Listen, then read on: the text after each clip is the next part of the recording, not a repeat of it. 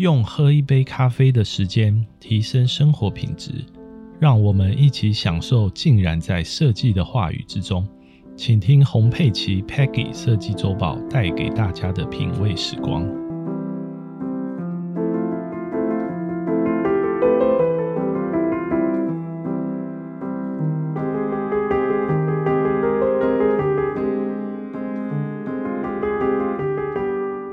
各位大家晚安，欢迎收听本周的节目主题，为各位介绍是当代国际女建筑师扎哈哈迪。那为什么今天的主题是要来谈论扎哈哈迪呢？因为这位国际知名的女建筑师，她有相当独特的个人创意。那由于她的设计呢，非常的前卫而且现代。那加上她是一位女建筑师，因此在设计上遭受到许多保守派的批评跟反对。那经历了许多的磨难，那最后呢，她还是坚持的呃呈现自己的设计。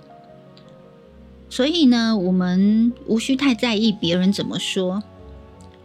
只有弱者才会去背后批评跟诋毁别人。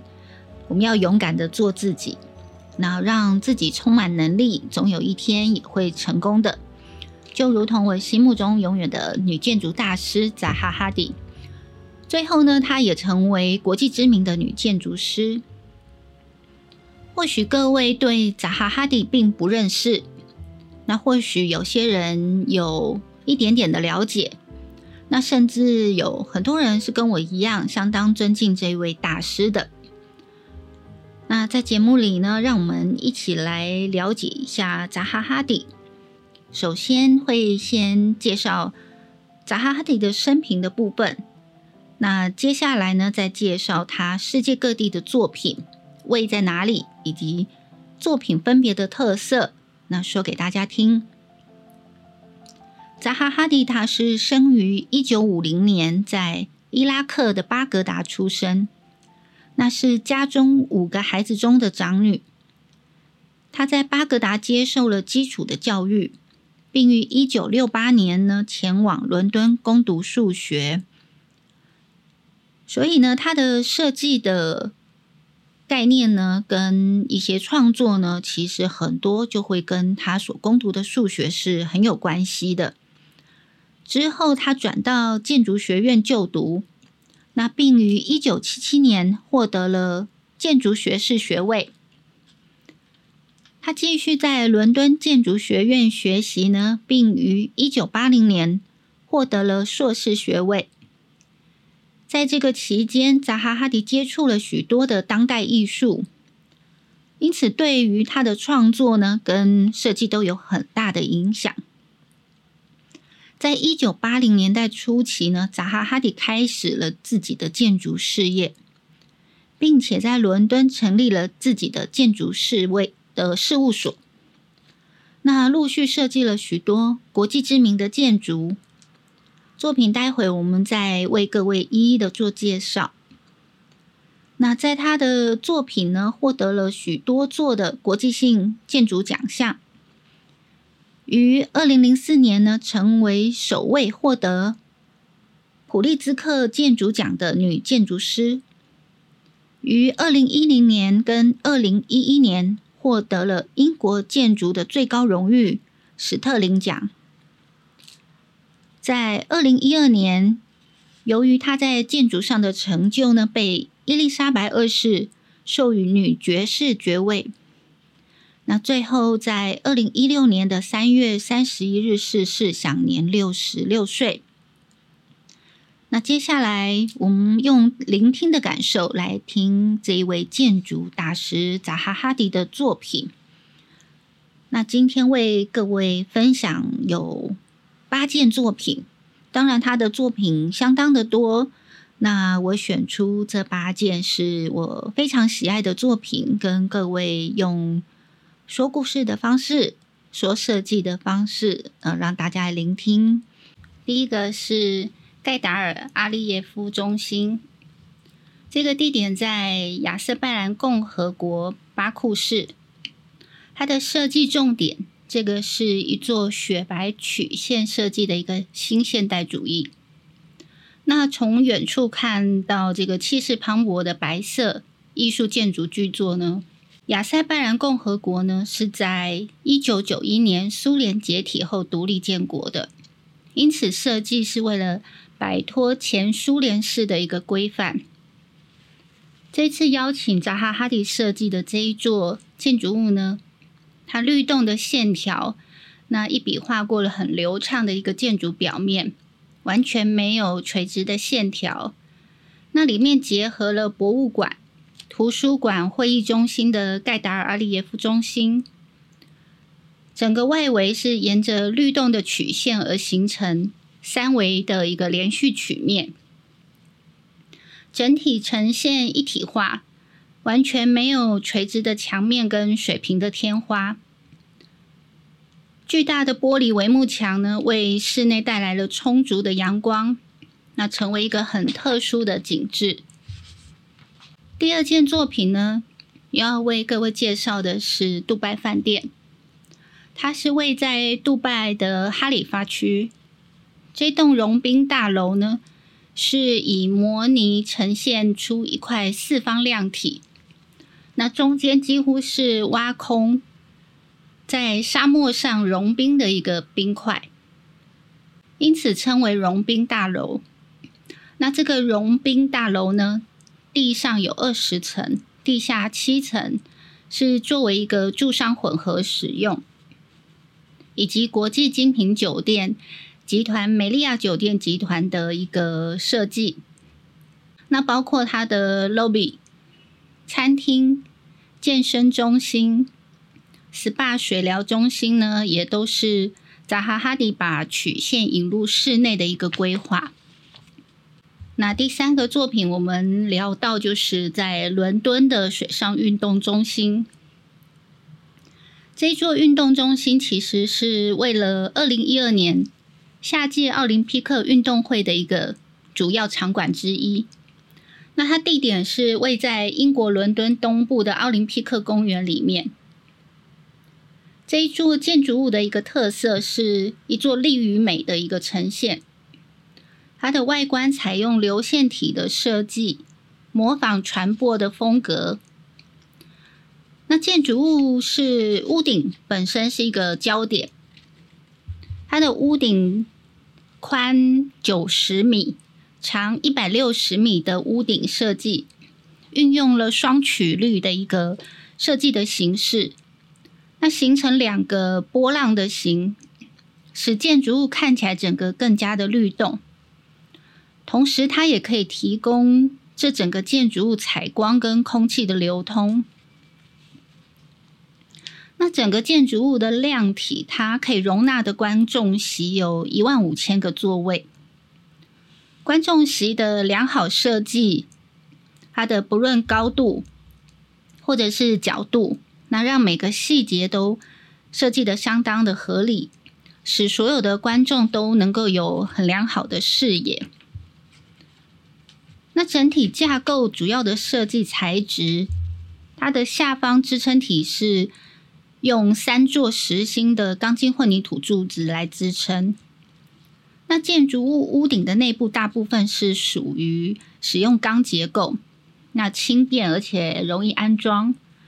那最主要是能够节省建造的成本跟时间。在外部的一个建筑立面量体呢，使用大量的一个帷幕，玻璃帷幕呢可以增加许多的自然采光。另外，建筑内部的设备跟系统设计呢。它均采用节能环保的设计，比如热泵系统或是太阳能发电系统。那整体设计的考量呢，可以降低能源消耗跟碳排放。接着，我们下一个要听到的作品呢，是阿普杜利国王石油研究中心呢，它的目的在做有效能源的使用研究。以及降低能源对于环境的冲击，作为它的一个宗旨。那这个研究中心占地有七万米平方，主要是由五栋建筑物来组成的。那其各栋的一个机能分为：第一个是能源知识中心，第二个是能源电脑中心，第三个是可以容纳三百人的会议中心，还有研究图书馆。那另外还有一个祈祷空间。建筑物的主要设计材质是以玻璃、钢构跟混凝土为主。那它的设计特色呢？这个是一座结合了现代跟自然元素的一个建筑。建筑物的外形架构是以六角形的蜂巢作为一个设计。那整个外观的量体呢，从南侧、东侧、西侧都逐渐升高，最主要是防止在沙漠中的一个日照的部分呢。在外墙的一个墙面呢，它是设计不规则的切割面。那网状的结构块体呢，可以呈现一个很多面性的一个立体感。那另外走到室内的部分呢，在室内规划设计呢，是采用很现代极简的主义。那在建筑的架构上呢，呈现的线条形体的特色呢，凸显在室内的各个空间。那由天花板可以见到六角形镂空的玻璃采光罩采光，还有就是挑高的光线呢，非常的充足，而且舒适宽敞的工作环境。那室内呢，用了大架构来做了许多折板的线条，所以呢，从挑高的柱子一直到天花板的架构呢，形体都是非常的独特的。那再来，我们介绍他的另外一个作品是维特拉消防站。那扎哈哈迪设计许多的作品呢，这一件维特拉消防站呢是扎哈哈迪第一件建造完成的作品。那它的地点在德国的莱茵河畔。维特拉消防站的建筑呢，材质最主要是混凝土。钢铁还有玻璃，那混凝土架构呈现不同排列跟倾斜角度，使得外观形成了很独特的几何线条。那钢结构跟玻璃帷幕呢，带来了很现代的通透、通透的感觉。那将阳光引入室内，十分的简洁明亮。那完成这一座看起来比较概念化的一个建筑。而这座建筑呢，形成看似一座比较像是雕塑的一个艺术哦。那更为扎哈哈迪证明了他所设计的艺术呢，建筑物不只是在美术馆展出的一个设计创意，而是能够把把它的概念落实的一个作品。那至今这件作品呢，还是非常的引人瞩目。那么，我们再介绍另外一个是室内的一个作品。室内的作品，我们提到比较特殊的一个小品的系列是巴赫室内乐的音乐厅。那这个作品呢，非常的唯美。它是为了二零零九年七月在英国举办的。曼彻斯特国际艺术节而做的一个设计。那扎哈哈迪在这个伊朗打造一座巴赫室内音乐厅呢，呃，大约是维持一个月的使用。扎哈哈迪擅长他所设计的流线型的风格呢，在室内采用了柔和的灯光，白色或灰色调。那设计这个音乐厅是以。半透明的薄膜呈现一个柔和跟统一的风格，比较现代简约的风格，包括像抽象的曲线、抛物线的架构。那主架构是由天花板悬吊的钢架支撑延伸，呃，看起来犹如一个珍珠色的贝壳形，呃，旋转而下。那整个包覆着室内的舞台、观众席、演奏厅，那螺旋环绕的带状设计呢，使这整个音乐厅呢会有很多不同的层次感觉。那带状的设计呢，它不但巧妙的作为舞台、观众席、演奏厅的各个空间的一个巧妙区隔。